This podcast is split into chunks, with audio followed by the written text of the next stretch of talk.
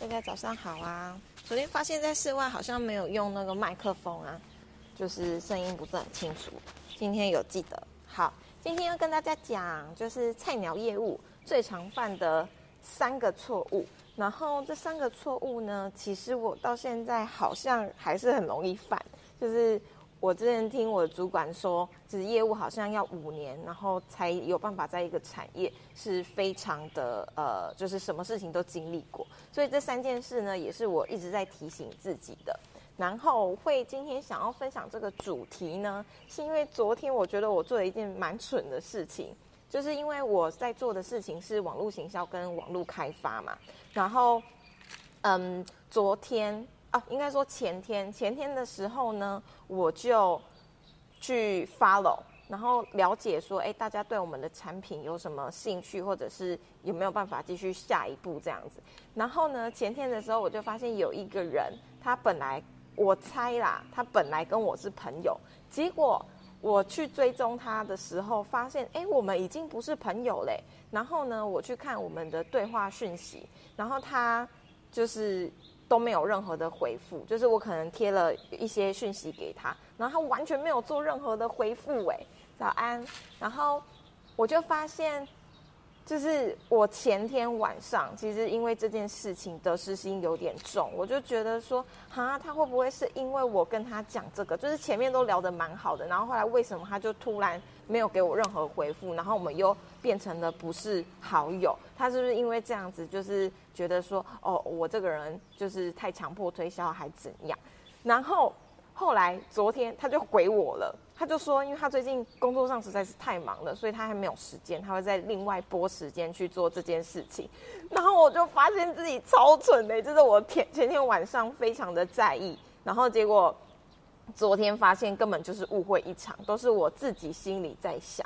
所以我发现菜鸟业务常常啊。会把一件事情放很大，不管是把自己放很大好了，或者是把客户的任何一个小动作放得很大，可是客户根本就没有在在意这件事情，或者是我觉得常常呢，你在做一些行销或销售的时候啊，是很看客户的客客客户的个性的，就是有的客户他反而是比较谨慎的，所以刚开始我跟他们接触的时候，我觉得他们好像就是问很多问题呀，然后。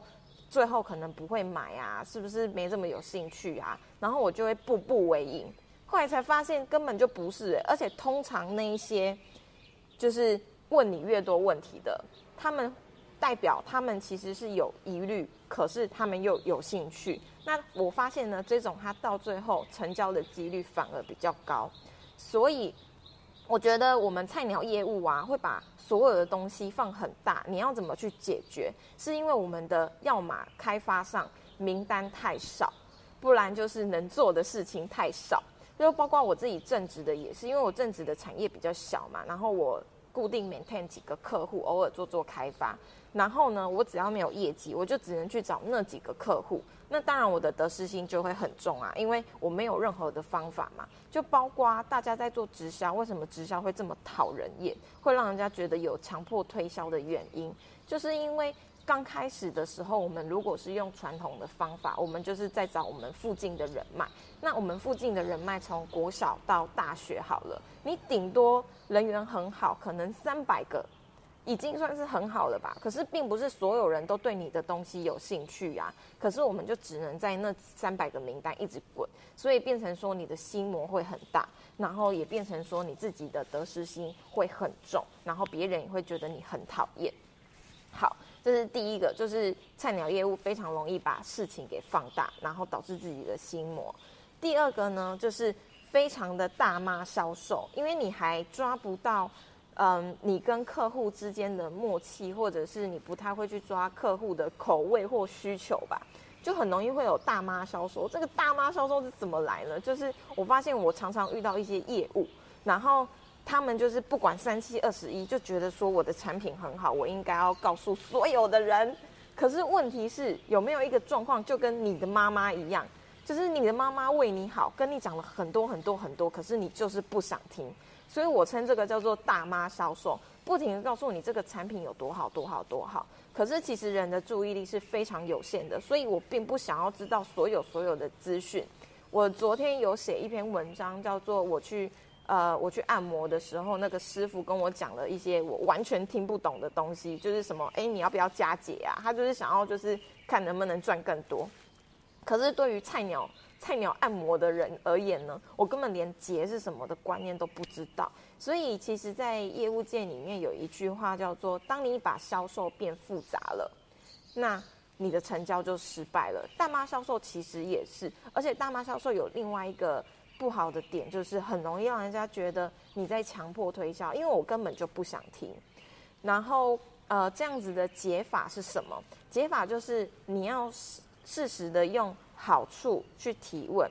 例如说，我自己有在推个人品牌的课程嘛，那大家对于个人品牌有兴趣。是因为不同的原因，像有的人呢会起心动念去做，想要开始个人品牌，可能是因为别人告诉他，个人品牌可以赚更多的钱哦，或者是个人品牌可以帮你奠定更多的价值，或者是呃个人品牌可以帮你更加的开发更多的业务，所以每个人其实对于个人品牌的定义不同，那你要如何？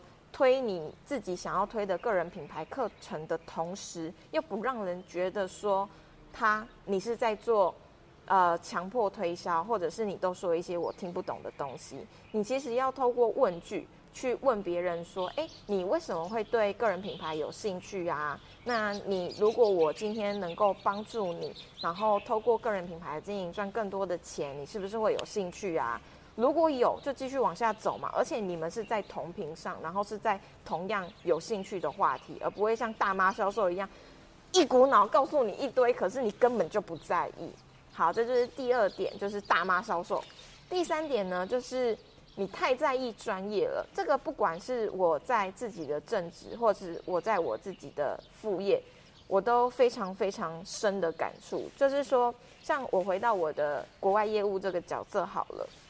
我刚开始其实我也非常的在意专业这件事，诶，因为我就觉得我们的产业非常的小，所以我一定要跟别人比专业、比技术，别人才知道。可是呢，其实我们有一个 R D team，而且 R D team 的人比业务 team 还要多，诶。后来我才发现，我是一个业务，诶，如果我今天去跟 R D 抢 R D 的饭碗跟角色，那我的价值到底在哪里？而且我就是一种画虎不成反反类犬的概念。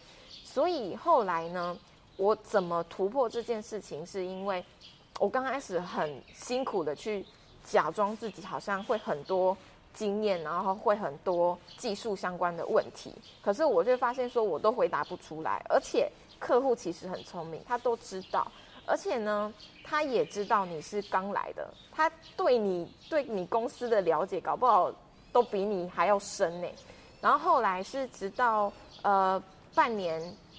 就是我做业务四个月之后，我就去出差。出差之后呢，我竟然拿下了我们一直想要拿下的客户，而且这个客户还是一个大客户。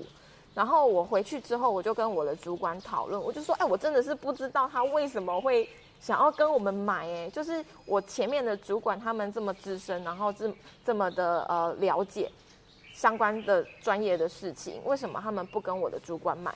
结果我去拜访他之后，他就跟我买了。